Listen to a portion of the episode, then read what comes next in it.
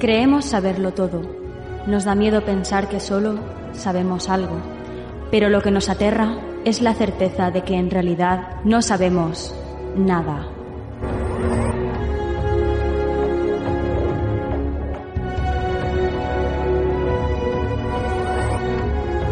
Sígueme por los canales que atraviesan la oscuridad. Remaremos sin descanso. Iluminaremos juntos los caminos de la noche, abriéndonos paso por el canal del misterio.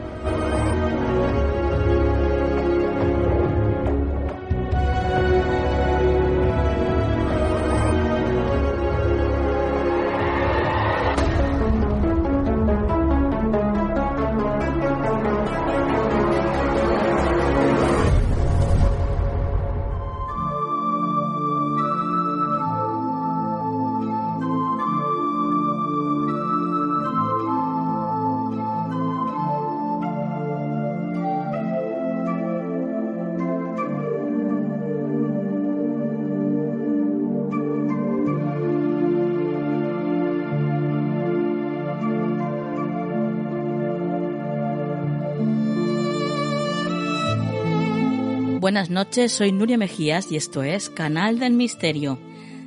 Pues ya estamos aquí, queridos amigos, una semana más dispuestos a disfrutar con vosotros y a aprender juntos, que eso es lo que nos gusta.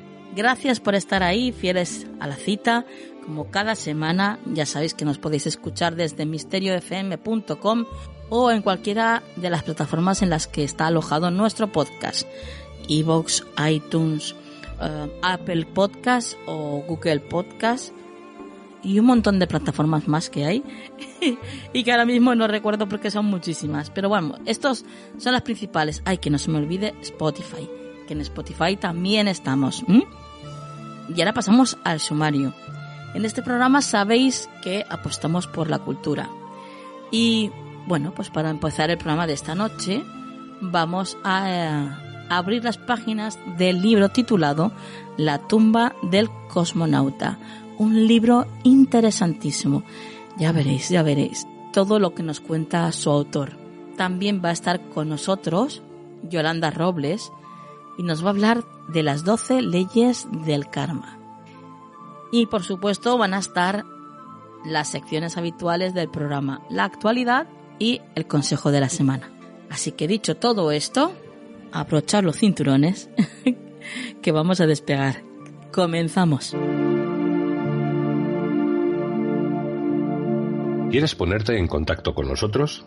Nuestro email, tu rincón del misterio, arroba gmail.com.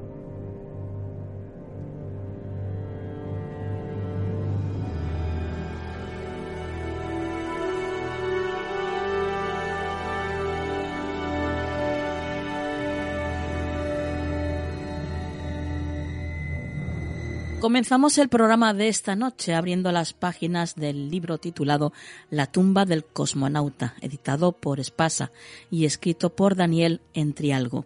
Daniel es periodista y escritor y durante las dos últimas décadas ha trabajado y publicado en diversos medios de comunicación como El As, ABC, 20 Minutos Dominical o Rolling Stone, entre otros.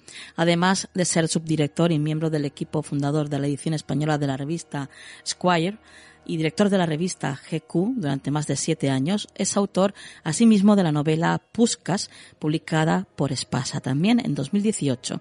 Y esta noche, por supuesto, está aquí con nosotros para hablarnos pues de, de esta novela, La tumba del cosmonauta. Buenas noches, Daniel. Hola, ¿qué tal? Buenas noches, Nuria. Encantadísima de tenerte aquí en el programa, primera vez que estás con nosotros, espero que no la última. Eh, así que vamos a entrar de, lleno ya en, tu novela. ¿Cómo surge, cómo surge esta historia? ¿Cómo te apetece de repente a hablar sobre todo esto? Bueno, pues la verdad es que llegué a, ella un poco por casualidad. Estaba haciendo un artículo sobre personas que han caído en, desgracia, o sea, personas que de repente su vida se se desmorona y encontré esta de, este cosmonauta, un cosmonauta que se llama Grigori Meljubov y empecé a, leer sobre él y, cada vez quería saber más, me parecía muy interesante. Sobre todo siempre me ha gustado el mundo este soviético, ¿no? De los años 50, 60, que es como muy hermético, muy, muy misterioso. Y te estaba pensando una idea para una novela y dije, pues yo creo que, que, esto es ideal, ¿no? Vaya, vaya. Sí, sí. Una novela eh, que está construida en dos épocas separadas por 20 años eh, de distancia. Pero antes de, entrar de lleno al detalle de la novela, cuéntanos de qué se trata. Bueno, mira, es una historia que está basada en hechos reales. El protagonista, como te decía, se llama Grigory Nelyubov. Este era un piloto de combate que en el año eh, pilotaba un MiG, el famoso eh, caza soviético, y en el año 60 es reclutado por el ejército para la primera selección de cosmonautas de la historia. Entonces, eh, él llega incluso a, estar entre los tres finalistas para ser el primer hombre en ir al espacio. Él era compañero de Gagarin y en el año 61 está a punto. Es al final, eh, cuando Gagarin va a, hacer el primer vuelo en la Vostok 1, él es, digamos, el, tercer piloto suplente. Pero luego, por una serie de circunstancias que se cuentan en la novela, eh, es expulsado de, la academia y eh, el ejército soviético, la KGB, borra su, su nombre de, de, la historia, o sea, desaparece de los archivos. Sí. Eh, sus fotos en las que aparecen algunas fotos son, son borradas, su, su, figura, y él eh, es destinado a una, a una parte de Siberia también como piloto, pero digamos al otro extremo de Rusia.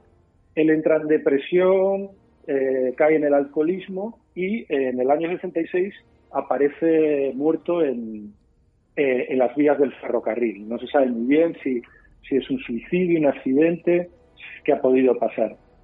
Y a raíz de esto, esto que te cuento es eh, real, o sea, está basado en hechos reales. Sí, sí. Y 20 años, 20 años después, en el 86, hubo un periodista eh, soviético que se llama Yaroslav Golovanov, en plena época de la perestroika, que empieza a haber ya un, cierto aperturismo, pues consigue rescatar su nombre y el de otros varios compañeros que también habían desaparecido de los papeles y cuenta su historia. Y entonces resurge otra vez su nombre que durante esos 20 años pues nadie sabía, salvo su, su familia, lógicamente, su mujer, que, él había sido miembro de los cosmonautas.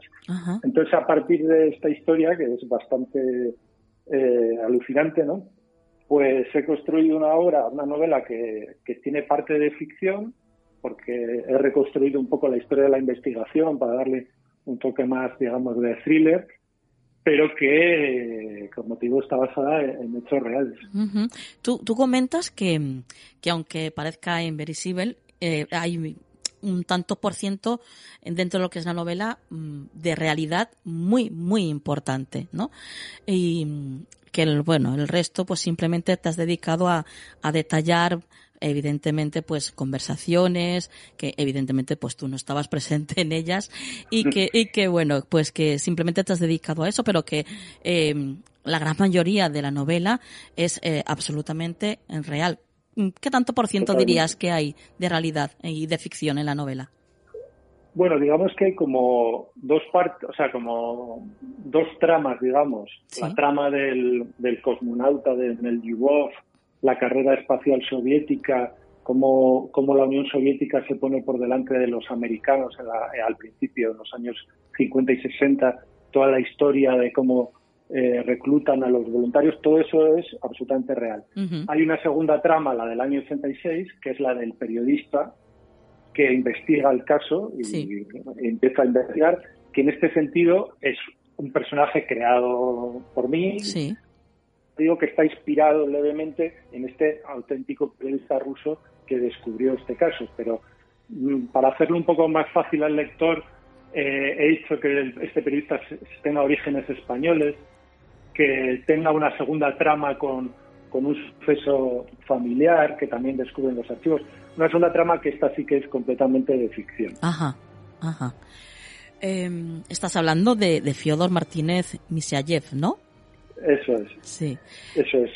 Eh, es un personaje que cree, que creen, eh, se supone, vamos, en la, en la novela es el hijo de un exiliado eh, español asturiano, participa en la revolución del 34 y que tiene que es del Partido Comunista de España y que tiene que huir y, que se refugia en la Unión Soviética. Allí conoce, eh, pasa la Segunda Guerra Mundial eh, luchando con el bando soviético contra los nazis y ya eh, se casa, digamos, y tiene a este hijo que se llama Fyodor, que en el año 86 pues tiene en torno a 40 años y que su y que sabe que su padre trabajaba eh, digamos, eh, como técnico de radio para el ejército, pero eh, y que murió, desapareció en, los años 60 en, circunstancias extrañas y digamos que la investigación que él lleva respecto al cosmonauta pues le va a hacer por azar descubrir también cosas del pasado de su padre.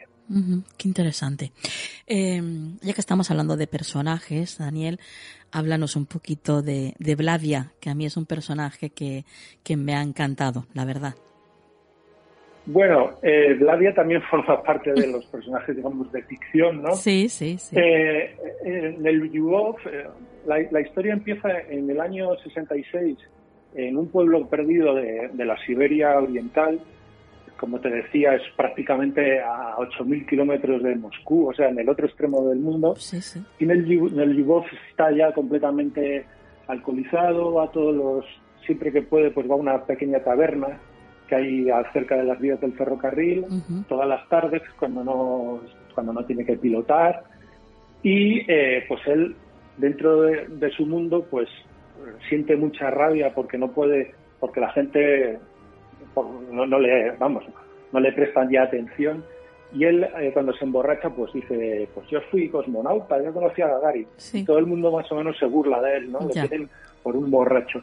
Menos una mujer, que es con una viuda con aspecto de campesina, que, le, que es la, la, única que le muestra algo de interés y que se sienta con él y dice, oye, cuéntame tu historia. Eh, y, y, entonces la novela es un poco toda la, parte de esa confesión o, esas charlas que tiene eh, el, el, el, Yugov, el cosmonauta, con esta mujer, con Vladia, que es la única que le escucha y que, digamos, le, toma en serio, o por lo menos aparenta tomarla en serio. Bueno, bueno, qué interesante. Ya casi, casi para terminar, Daniel, cuéntanos algo que, que te haya sorprendido cuando te has estado documentando para, para escribir toda esta historia.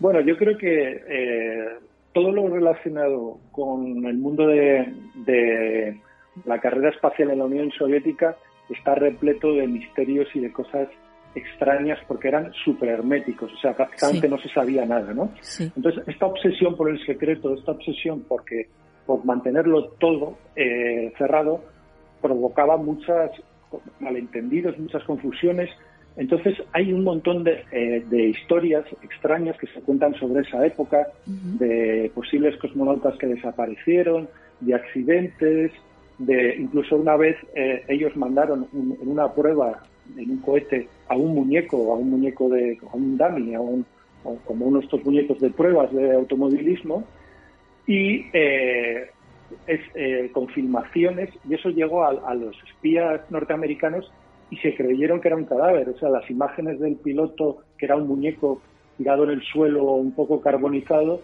ellos pensaron lo que llegó a Occidente a los servicios de espionaje es que había sido un cosmonauta accidentado. Entonces, hay toda una serie de leyendas y de historias que algunas son reales y otras no, pero que realmente fascinante todo lo relacionado con el mundo soviético. Por ejemplo, la base que tenían ellos, eh, donde lanzaban los cohetes, eh, Baikonur, le habían llamado así Baikonur, pero no estaba en Baikonur. Baikonur es una ciudad que estaba a 200 kilómetros de la base, pero le llamaban así para intentar confundir a los espías norteamericanos. Es, todo, era todo un sistema pues obsesivo ¿no? y, paranoico. Eh, por ejemplo, cuando, cuando Gagarin vuela en, en la nave Vostok 1, eh, eh, los rusos no comunicaban nunca nada de lo que pasa, nunca de, eh, lo que iban a hacer hasta que ya había pasado, Para, para asegurarse evitar tener que comunicar accidentes o lo que fuera. Entonces, cuando enviaron a Gagarin a, Radio Moscú, enviaron cuatro sobres cerrados, cada uno con un número, un 1, un 2, un 3, un 4. Entonces, el locutor estaba allí esperando a ver qué pasaba. Entonces, Gagarin, todo fue bien, aterrizó, fue un éxito, y entonces le llamaron y le dijeron, lee el sobre número uno. Y él leyó el sobre número uno, pues hoy eh, la Unión Soviética ha demostrado al mundo su tecnología, tal. Pero nadie sabe lo que ponían en el 2, en el 6 en el 4, ¿sabes lo que te digo? A lo mejor hubiera habido un accidente, a lo mejor hubieran pasado otras cosas, hasta ese límite de control no tenían los soviéticos que decidían lo que iban a contar en función de lo que de lo que pasaba. Claro de hecho incluso una de los bueno uno de, las cosas de las que hablas en, en, la historia, en la novela, es de, del accidente de la central nuclear de Chernobyl. Claro, es que eh, en el año 86, que es cuando se produce el accidente de Chernobyl, eh, está Gorbachev ya en el poder eh, está la perestroika y Gorbachev era partidario de una cierta transparencia, ¿no? Porque la Unión Soviética pues era un sistema, era un mastodonte sujeto con palillos que se caía a cachos. Eh, entonces, eh, Gorbachev intenta hacer una política de apertura que por eso el, periodista real pudo investigar, porque en aquella época ellos querían demostrar como que había cierto acceso a los archivos, etcétera. Entonces, claro, el caso de, de Chernóbil eh, no pueden decir a, la, opinión pública que ha habido un accidente nuclear tan grave, ni siquiera lo comunican a Europa. Se ven obligados porque el, gas, eh, o sea, la contaminación se expande y empiezan a detectarlo en Occidente. Entonces, al cabo de veintitantos días, Gorbachev no tiene más remedio que salir en la tele y confesar que ha habido un terrible accidente nuclear y con, unas eh, consecuencias gravísimas. Entonces, es una conmoción porque toda una generación de, soviéticos, de rusos, habían crecido, jamás habían visto a, su al secretario general, al, ser omnipotente, decir algo así en la televisión. Era como confesar que, la, que, que en Rusia había problemas y que había habido un accidente, etcétera. Entonces, esa es un poco la primera vez que, que, se, que la Unión Soviética no puede ya eh, mantener el secreto, los secretos, se revela y eh, entonces para ellos Chernóbil, aparte del accidente en sí, que es un, golpe impresionante, también tiene ese valor metafórico, simbólico, de, que se cae un poco la venda de los ojos, ¿no? Que todo el mundo, hasta el propio secretario general, dice, pues mira, no, no podemos ocultarlo más.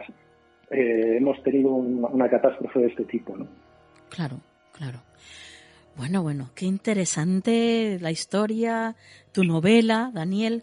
Y desde luego, desde aquí, eh, bueno, pues mm, invito a todos los, los, los, que nos están escuchando ahora mismo que, bueno, que adquieran tu novela, que no puede faltar en vuestra biblioteca, queridos oyentes. Ya sabéis, La tumba del cosmonauta, editado por Espasa y escrito por Daniel Entrialgo. Daniel, ha sido, ha sido un placer. igualmente, muchísimas gracias. Espero tenerte aquí de nuevo dentro de poco, en cuanto saques otro hijo como este, vamos. Bueno, así estaré. un abrazo, Daniel. Un abrazo, buenas noches.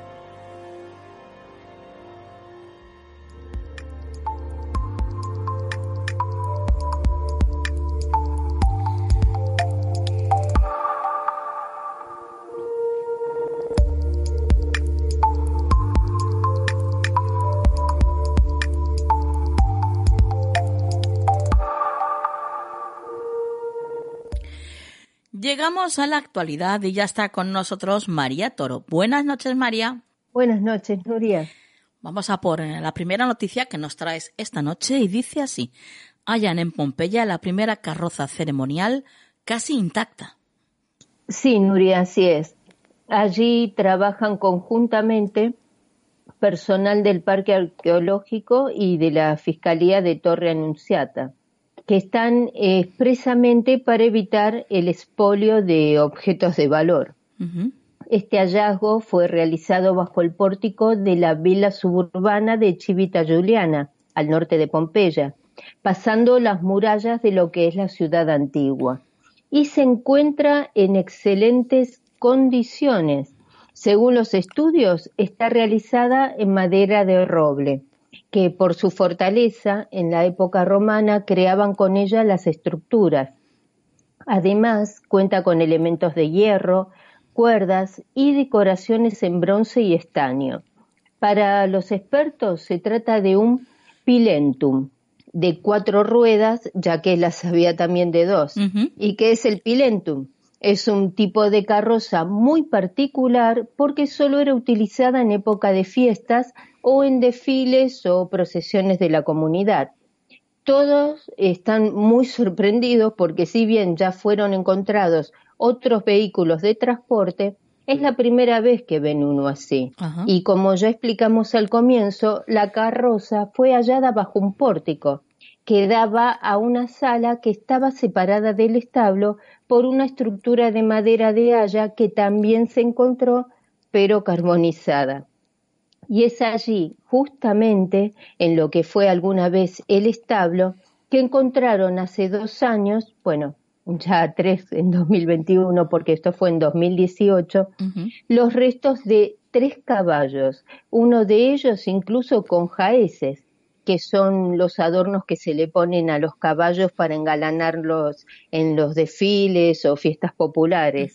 Así que seguramente los tres o por lo menos uno de ellos, estos animalitos que encontraron, eh, el que todavía contaba con sus adornos, habrá tirado alguna vez de esta carroza durante alguna fiesta popular o desfile hace casi dos mil años. Para el ministro de Cultura, Darío Franceschini, esto no acaba aquí, pues nos recuerda que este tipo de descubrimientos seguirán apareciendo durante muchos años, ya que todavía quedan 20 hectáreas por excavar en Pompeya. Mm, y cómo nos gusta esto a nosotros, ¿eh? Que cada vez nos vaya sorprendiendo un poquito más la historia, bueno, y la historia antigua, claro, por supuesto. Pasamos al siguiente titular, María, y dice así, pasó por España la calima con restos radiactivos. Sí, Nuria. Para quien no lo sepa, la calima, como lo llamamos aquí, es un fenómeno meteorológico que consiste en la presencia en la atmósfera de partículas de polvo en suspensión. Por ejemplo, en Francia es normal que se vea afectada por el polvo sahariano, así como aquí en Tenerife.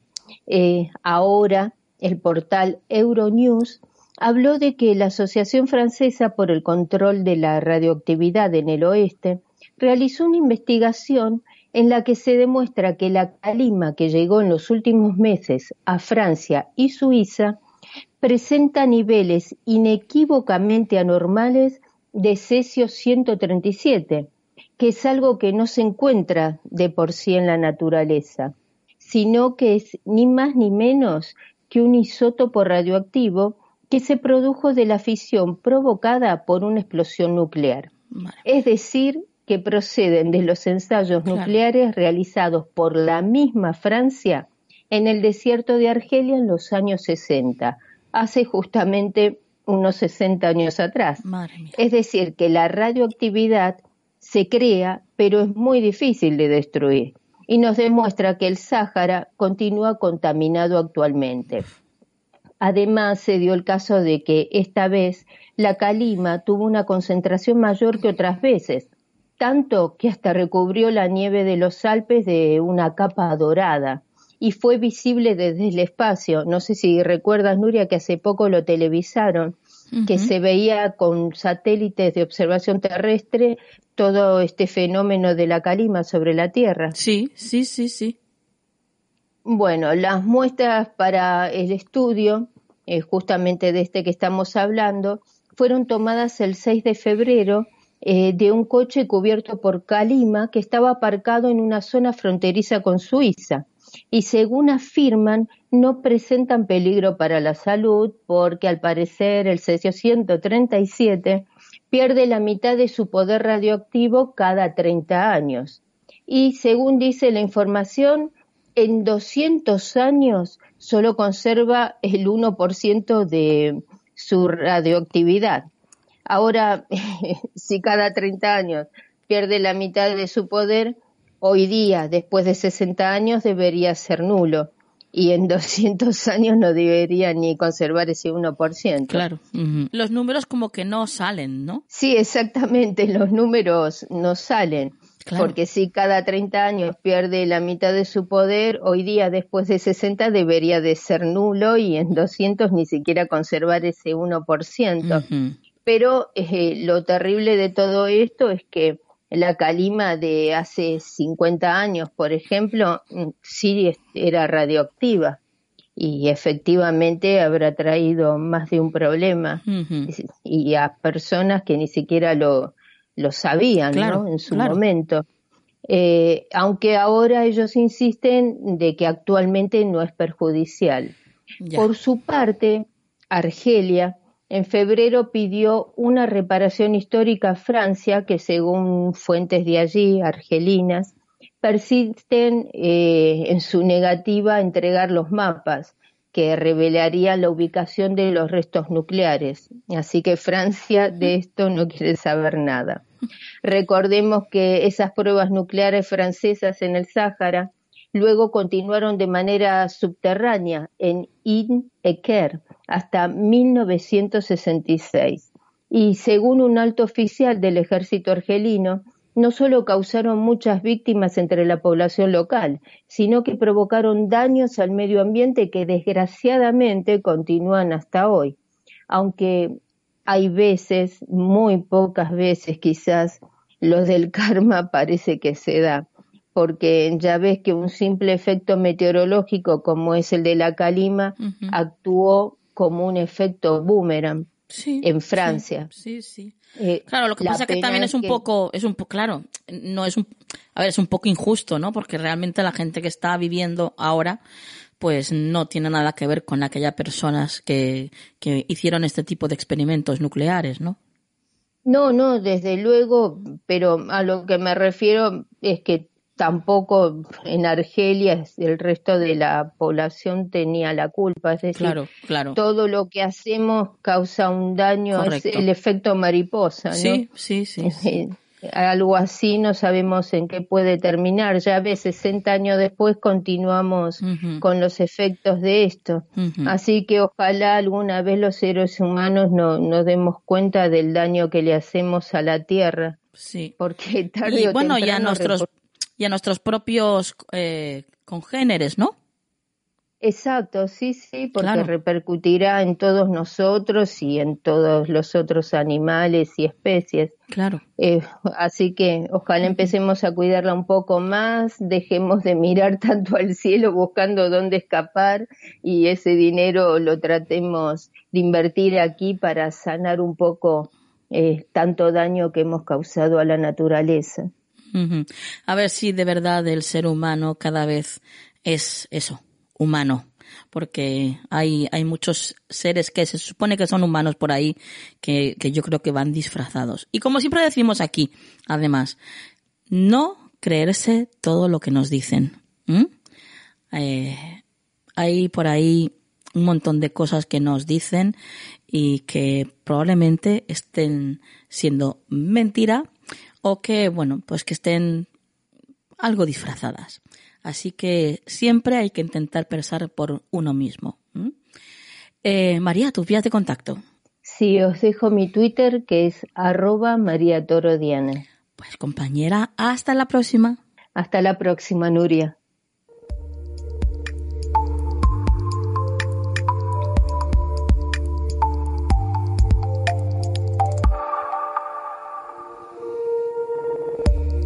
¿Quieres ponerte en contacto con nosotros? Nuestro email, tu rincón del misterio.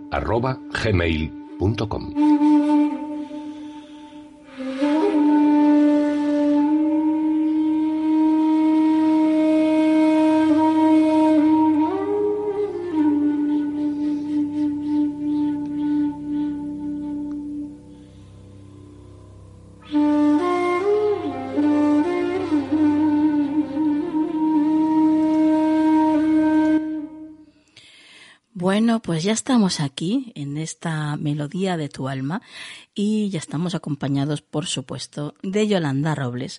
Buenas noches, Yolanda. Buenas noches, Nuria. Mm, hoy vienes a hablarnos de algo, mm, bueno, pues algo que todos hemos escuchado y que más o menos tenemos un poco claro, ¿no? De lo que va el concepto, que, que es el karma. Pero tú en concreto vienes a hablarnos de las 12 leyes del karma. Cuéntanos. Bueno, pues sí, como tú dices, todos más o menos eh, tenemos claro, ¿no? O, creemos saber qué, es el karma, lo, utilizamos muchísimo. Eh, pero el karma en sí, pues tiene, tiene 12 leyes que, se alimentan y que, bueno, pues al, final eh, nos van a dictaminar cómo van, realmente cómo vamos a responder a, por nuestras acciones, los pensamientos y los sentimientos que tengamos, pero cada una de estas leyes, ¿vale? Eh, el karma, como sabemos, es una energía trascendente e invisible que se deriva del, del, comportamiento que tenemos y, va acumulando pues las consecuencias y, los distintos pagos conforme a, cómo lo vamos eh, haciendo, ¿no? Sí. Eh, pues las leyes del karma nos dicen, en esencia, que las fuerzas que pusimos en movimiento hace 10 minutos o hace 10 vidas volverán de alguna manera a nosotros, ¿vale? Por lo tanto, como vemos, está el karma, la palabra karma está relacionada siempre con, el tema de la reencarnación. Eh, eh, se convierte en la energía que vamos a usar para limpiar el alma hasta que alcancemos la perfección, ¿vale? Eh, el karma, por un lado, es simboliza la responsabilidad y el pago por las acciones y la reencarnación, por lo tanto, lo que nos ofrece es la oportunidad de seguir avanzando, ¿vale? Porque de lo que se trata es que eh, de nuestra meta siempre es ser mejores, llegar a la, a la, perfección, ¿no? Desde que encarnamos la primera vez, ¿no? Entonces, vamos a ver estas leyes que es lo que digo, que, van a dictaminar cómo responderemos por nuestras acciones, pensamientos y sentimientos. Recordar que todo va unido, ¿vale? Sí. Entonces, la primera ley es la de la causa y efecto, que quizás también es la más conocida entre todos, que aquello que vamos, sembraremos será lo que cosecharemos, ¿vale? Lo que ponemos en el universo es lo que nos vuelve a nosotros. La energía negativa, si es así, enviada a otros, pues volverá también, ¿vale? Eh, el karma es, por lo tanto, el juez de nuestros actos y nos ayuda a reflexionar, y esto es un, enfoque que es interesante, sobre nuestros sufrimientos, ¿vale? Eh, hay una causalidad entre, como decimos, entre nuestros actos y sus consecuencias. Y podemos intentar, pues, pensar un poquito en cómo nos puede estar afectando, qué hemos podido hacer o qué decisiones hemos tomado o qué para que en un momento determinado estemos sufriendo o no, o al revés, o estemos recibiendo también cosas buenas, ¿no? Porque no solamente el karma no es castigo, ¿sí? ¿no? No, no, claro, efectivamente que, hay, hay, mucha gente que piensa erróneamente eso, que, que, es un castigo y no, no. El karma es la oportunidad que tenemos para aprender. Exactamente, eso es. Bueno, pues vamos a la, a la segunda ley, que es la de la creación ya sabemos que eh, todos somos unos uno con el universo y que somos parte de, la corriente de nacimiento de la naturaleza, nuestras vidas se reproducen como el resto de ciclos naturales. Eh, por lo tanto, tenemos que crear las opciones que queramos y lo venimos diciendo siempre en nuestra vida, ¿vale? dentro del budismo, cada uno de nosotros somos plenamente responsables de lo que hacemos.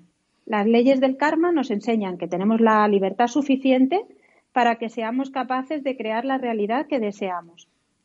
Sin embargo, no hay que olvidar que, claro, más tarde vamos a ser juzgados de, por decirlo de alguna manera, en base a las elecciones que hemos tomado, ¿no? Claro. A, las, a las, acciones, a lo que hagamos, ¿vale?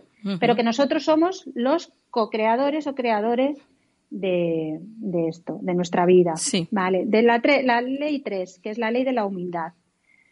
Eh, ¿Esto qué quiere decir? A ver, eh, eh, lo que nos negamos a aceptar nos va a seguir ocurriendo. Cuando no queremos aprender algo, la vida nos lo va a volver a poner hasta que consigamos aprender de eso, ¿no?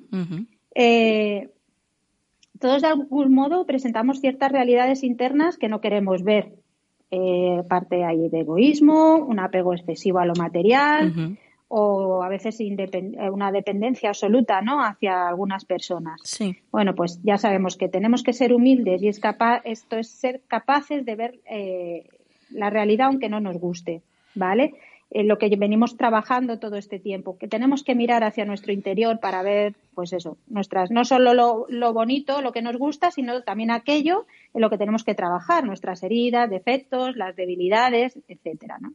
Porque te, para poder avanzar, para poder mejorar. Sí. Y esto es lo que se considera la ley de la humildad. Bien, la cuarta ley del karma es la ley del crecimiento. Esto quiere decir que donde vayamos, siempre estaremos nosotros, ¿vale? Nosotros somos los que debemos de cambiar, no las personas, los lugares o las cosas, ¿no? Que tendemos también muchas veces a eso, ¿no? A decir, eh, es que esta persona yo quiero que haga esto, o no, no, tú mírate tú y mira a ver qué tienes que cambiar tú, porque cada persona tendrá su camino y tendrá que decidir y, ver por sí mismo, ¿no? Claro. Eh, estamos en un mundo obsesionado en mirar al exterior, en, ansiar lo que, aquello que no tenemos, en, envidiar lo que tiene el otro, ¿no? Entonces, eh, bueno, pues tenemos que eh, aprender y ver mm, qué cosas tenemos que que, bueno, es un poco también la, famosa ley del espejo, ¿no? Lo, tanto lo bueno que ves en otro es tuyo y lo que no te gusta en el otro también es tu, la parte tuya, ¿no? Sí, sí, sí. Entonces, eso es lo que, lo que tenemos que, trabajar desde el interior. Es lo que nos viene a decir la ley del crecimiento, ¿eh? Del karma. Eh, bien, en cuanto a la quinta ley, la de la responsabilidad, es decir, ¿Asumimos la responsabilidad de cada una de nuestras acciones? Bien, nosotros somos eh, responsables de nuestras elecciones, de nuestros errores y de nuestros éxitos. Según las leyes del karma, todo aquello que nos sucede es un reflejo del propio interior. Hay cosas que no quedan, por supuesto, que, se nos escapan a, nuestro control, ¿no? Eh, pero bueno, tenemos que ver qué actitud tomamos ante estos acontecimientos. El modo en el que respondemos también va a determinar luego, por lo tanto, el efecto. Por lo tanto, siempre, ¿qué quiere decir la ley de la responsabilidad? Que tenemos que ser responsables de nuestra persona, de nuestras palabras, de nuestras acciones y reacciones. ¿Vale? Nuestro, nuestro, no es del otro, es, mío, ¿eh? es mi responsabilidad. Bien, la ley de la conexión. Eh, esto es, dice, nos dice, eh, el propio universo se inscribe en las cosas más pequeñas, en las casuales, en todo encuentro, en todo acto, en toda decisión. Todas estas dinámicas, según las leyes del karma, están conectadas, ¿vale? Porque todo lo que existe está engarzado como si, como las, como en las cuentas de un collar, por ejemplo, ¿no? Sí, sí. Si movemos una perla, se va a mover la siguiente, y si se rompe una, nos hemos quedado sin collar, porque todas las demás se caerán, ¿vale? Vale, pues eh, también eh, tenemos que ser conscientes que cada paso que estamos dando es el resultado de nuestro pasado. Nuestras decisiones presentes van a afectar a las futuras. Nada queda libre, ningún eslabón queda suelto en nuestra existencia, ¿vale? Y esto también, nos, si somos capaces de percibir esto, pues vamos a ser un poquito más consecuentes y prudentes, sobre todo, en las decisiones que tomemos, ¿vale? Esto es lo que nos quiere decir la ley de la conexión. Bien, nos vamos a la siete, que es la ley del enfoque. Mm, Esto es, no, sí, no se puede pensar en dos cosas al mismo tiempo, nos dicen, ¿no? sí. Hay que subir pasito a pasito, peldaño a peldaño, poco a poco, ¿vale? Mm. Cuando perdemos el norte en, la, en nuestra brújula, ya despertamos eh, a la inseguridad y a la ira, ¿vale? Entonces, eh, eh, Daniel Goleman nos recuerda la importancia de entrenar la atención como si de un músculo se tratara. Es decir, nuestra realidad está llena de misterios, de oportunidades, de rincones donde podemos encontrar la felicidad. Solo tenemos que, estar atentos con la mente y el corazón entonces se conectan con este universo, ¿no? Con todo lo que nos tiene mm, reservado. Eh, aquello que, aquellas personas que, solamente miren el mundo a través de la carencia, del materialismo, de la posesión, eh, rara vez van a entender esto de, la, de, lo que decimos la casualidad, que, no, que en realidad no, no es como tal. ¿no? tenemos que mirar al mundo desde el corazón, enfocarnos desde el corazón, ajustar nuestra mirada a lo que nos envuelve, conectándonos a, la realidad con, sabiduría. Esto es lo que nos dice, que tenemos que estar enfocados, que a veces se nos va con las miles de cosas que tenemos, eh, perdemos el enfoque. Donde pongamos la atención es donde estamos poniendo la energía. Si tenemos mil puntos eh, en los cuales eh, nos desenfocamos y si nos desenfocamos pues no conseguimos lo que aquello que queremos no vale. La octava ley es la, ley del dar y la hospitalidad vale esto ya es lo que venimos hablando siempre y en los programas anteriores no quien es capaz de dar a los demás aquello que es suyo ofrece también parte de su energía Sí. Y hace, por lo tanto, claro, nuestro universo mucho más amplio y receptivo ofrecer y acoger son dos principios vitales de la, de la humanidad, ¿eh? que es lo que nos hace grandes y nos hace nobles. Entonces, bueno, pues quien ampara, acoge, pues es capaz de dar, al final también va a recibir, ¿vale? Todo lo que sea bueno, lo que hablábamos antes, no todo, no el karma hay que enfocarlo siempre en cosas que nos pasan negativas, que ya sabemos que, las cosas nos pasan porque tenemos que aprender algo. No hay nada tampoco ni positivo, ni negativo, ni malo, ni bueno como tal, sino es porque ¿no? lo necesitamos para nuestro crecimiento. ¿no? Exacto. Bien. Pasamos a la novena ley. La, sí, la ley del aquí y ahora. Y eso es mirar eh, hacia atrás y vivir anclados, que esto también lo llevamos mm, diciendo. Eh, es lo que nos, eh, si estamos nada más que mirando al pasado, nos va a impedir disfrutar del presente. Tenemos que estar en, nos tenemos que centrar en lo que está ocurriendo ahora mismo, en el aquí y ahora, ¿vale? Entonces, solo cuando aprendemos a entrenar nuestra atención en, el momento presente, vamos a poder apreciar mejor cada instante y ser conscientes de todo lo que sucede. ¿Eh? Esto es, esa, sí que es una de las, para mí, de las más importantes, la del aquí y ahora. Que, bueno, pues mm, por el ritmo de vida que llevamos, nos deriva y muchas veces nos despistamos también, igual que el enfoque, el enfoque y yo la octava y la novena para mí la, de las más importantes también. Bien, la ley del cambio.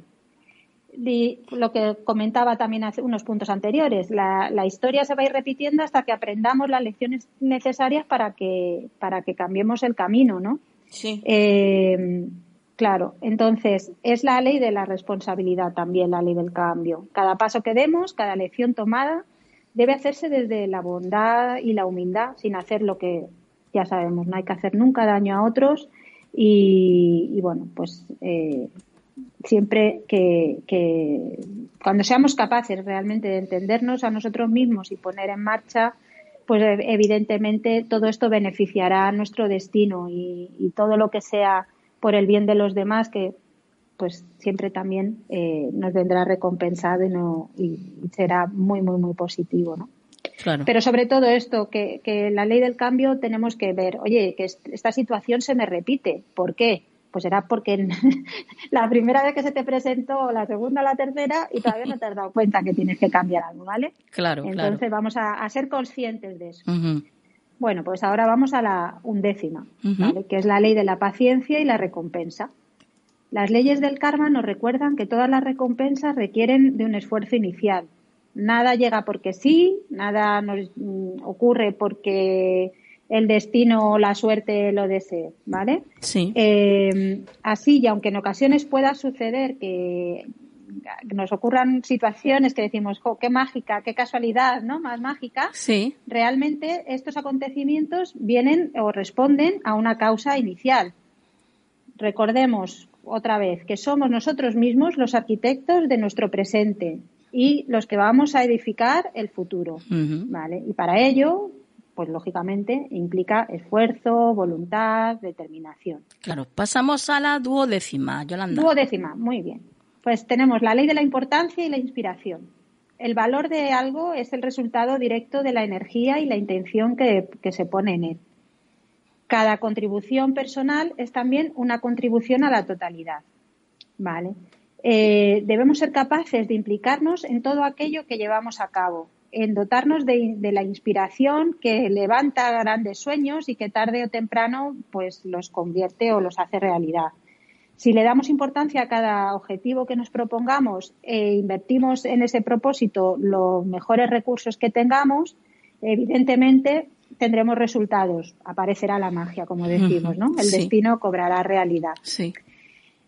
Bueno, deciros que creamos o no la filosofía kármica, eh, lo cierto es que a veces parece que, que de lo único que podemos estar seguros es de que la primavera o el invierno volverán.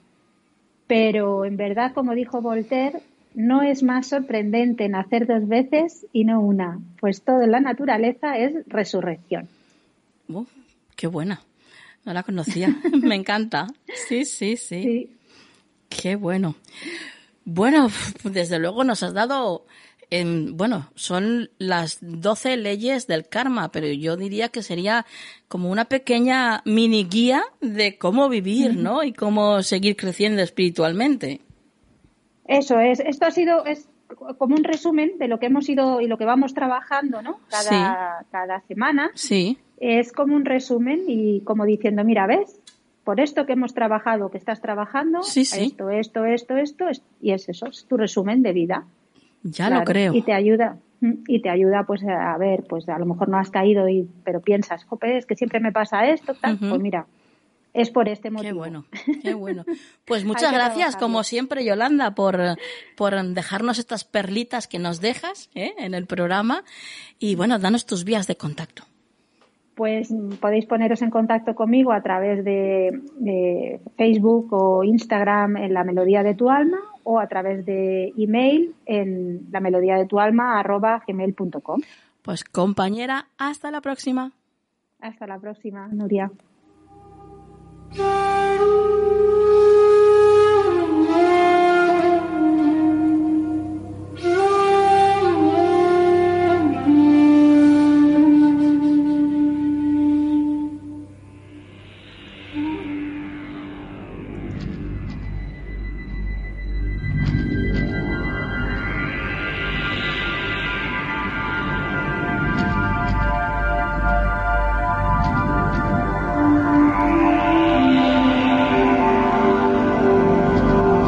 Consejo de la Semana en Canal del Misterio.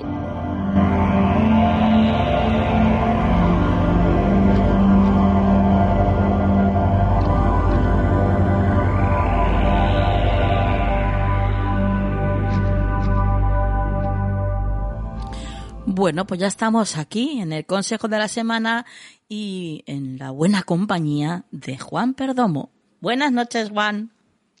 Muy buenas noches, Nuria. Muy bien acompañado, yo también contigo y con todos nuestros amigos. Así que un placer estar aquí otra semanita más. Oye, Juan, ¿tú has visto que, que hay gente ya que incluso comparte los audios del programa, en concreto la, lo que fue la frase de la semana y el consejo por ahí por Twitter? Fernando, nuestro amigo Fernando. Sí, y además eh, me, me ha hecho mucha ilusión porque significa dos cosas. Primero, que nos, que nos escucha, que nos escuchan, y segundo, que les gusta.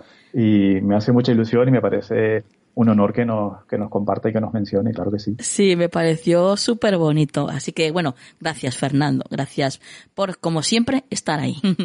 Juan, en este caso, estás con nosotros para sacar una cartita de tu mazo de tarot. Sí, concretamente el Rider White, que hoy me dio por ahí y aquí lo tengo. Aquí estamos con él. Bueno, bueno, bueno. Pues vamos a ver qué sorpresa nos, nos tiene ahí reservadita ese maravilloso tarot de Juan Perdomo.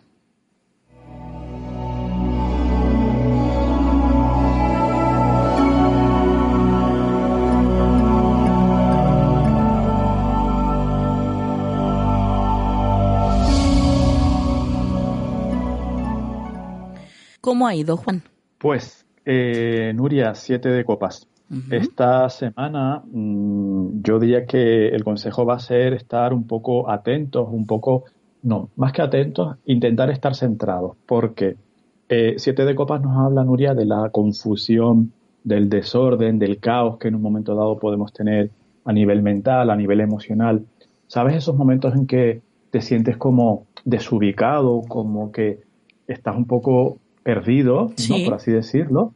Pues esa es la sensación que a mí me transmite eh, el consejo de la semana para la próxima semana, para la redundancia, porque si siete de copas nos habla, como te digo, de vamos a sentir que estamos desnortados, que estamos desubicados por la razón que sea, eh, vamos a tener esa sensación y va a ser muy importante, Nuria, que tratemos de estar en nuestro centro, que, que no nos dejemos llevar, no nos dejemos arrastrar por eso para no generar más caos, ¿no? Digamos. Sí. Posiblemente esta carta también sale muchas veces, Nuria, cuando estamos eh, en un punto, digamos, como de toma de decisiones y no tenemos claro lo que queremos hacer exactamente. Entonces, si esto es así, si nos resuena desde ese punto de vista, Nuria, sería interesante que esta semana no tomáramos esas decisiones. Es decir, si, si yo estoy en, en, un momento en el que siento que la vida me pide, pues eso, que tome acción, que tome iniciativa, que tome una decisión, pero yo no acabo de tenerlo claro, si intentando estar conmigo, intentando, pues yo qué sé, meditarlo, sopesarlo, estar, como digo, lo más centrado posible. Aún así, no acabo de verlo claro, mejor no tomar esa decisión, porque igual la voy a tomar y va a ser errónea. Entonces, esta semana yo diría que la sensación general, la sensación global, Nuria, va a ser estar, como te digo, un poquito desubicadillo, por lo que sea. No sé, no sé qué planetas estarán por allá, por allá arriba haciendo sus trastadas, por ejemplo, ¿no? Sí, sí, sí. pero, pero por lo que sea, esta semana la sensación es un poco esa, estar desnotados, desubicados. Entonces, como consejo, yo diría mejor no tomar decisiones, mejor estar, intentar estar tranquilos, meditar mucho eh, y esperar un poquito a que toda esta marabunta vaya pasando. El siete de copas eh, también está relacionado con lo que es la, la ensoñación, la fantasía, ¿no? Sí. Por eso también muchas veces eh, tiene una parte muy positiva, muy lúcida, que pues, pues, por ejemplo, puedes trabajar, pues eso, los sueños lúcidos, puedes proyectar lo que tú deseas, pero es cierto que esa sería una parte positiva de este arcano, de esta carta, Nuria, y podemos trabajar esta semana en eso. O incluso, Juan, a lo mejor no, no a ponerse a la acción de una manera física, pero sí, pero sí de una manera mental, ¿no? En cualquier proyecto es un buen momento para, ¿no? Para visualizarlo un poco. Sí, proyectarlo, efectivamente, proyectarlo, pero un poco quizás también, como yo decía, ¿no, Nuria? Y, es un complemento perfecto ese que estás haciendo, sí. como decía, en el sentido de no tomar la acción en sí, pero sí irlo proyectando, pero esperar un poco para darle una forma más concreta, digamos. Sí, sí, pero es cierto, tienes, tienes razón, es muy, muy apropiado ese enfoque, Nuria, porque podemos aprovechar toda esta energía y todo este momento para proyectar, para visualizar, para darle un poco de forma. Y luego ir viendo eh, si eso es realizable, claro. Eh, si es viable o si por el contrario, Nuria, tenemos que darle una vueltita más, tenemos que perfilarlo, tenemos que definirlo un poco más. Pero sí es cierto también, muy buen apunte, ya te digo, porque es una semana perfecta para empezar a proyectar aquello que queremos, aquellos deseos que tenemos o aquellas ilusiones, aquellos proyectos que nos pueden mover el corazoncito, claro que sí. Bueno, bueno, pues eh, nada, como siempre, ya sabes que nosotros somos muy obedientes y siempre te hacemos caso a ti y a tus cartas. Así que la semana que viene, pues ya, ya veremos lo que, lo que nos pasa y cómo, sobre todo, cómo lo llevamos, ¿eh? porque no es tanto lo que nos ocurre, sino cómo vamos a, a saber llevar o sobrellevar eso que nos ocurra. Juan, tus vías de contacto. Claro que sí, Nuria. Pueden contactar en parotarot.gmail.com en el teléfono 691-402-203 y en redes sociales, YouTube y Skype como Juan Perdomo. Perfecto, pues compañero, hasta la semana que viene. Hasta la próxima semana, Nuria.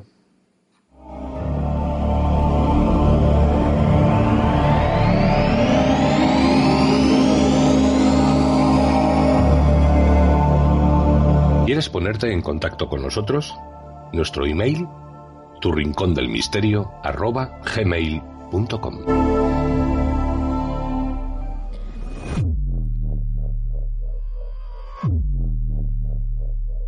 Bueno, pues llegamos al final del programa de esta noche. ¿Lo habéis pasado bien? ¿Sí?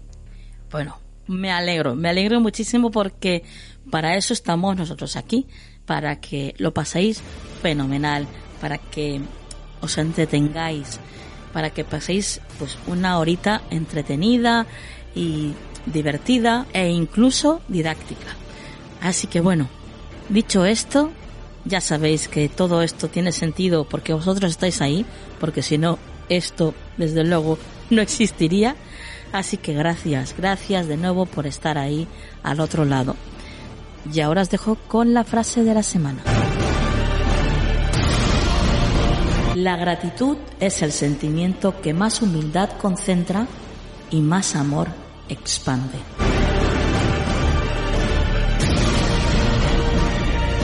Que la luz esté siempre en vuestras vidas. Hasta la semana que viene.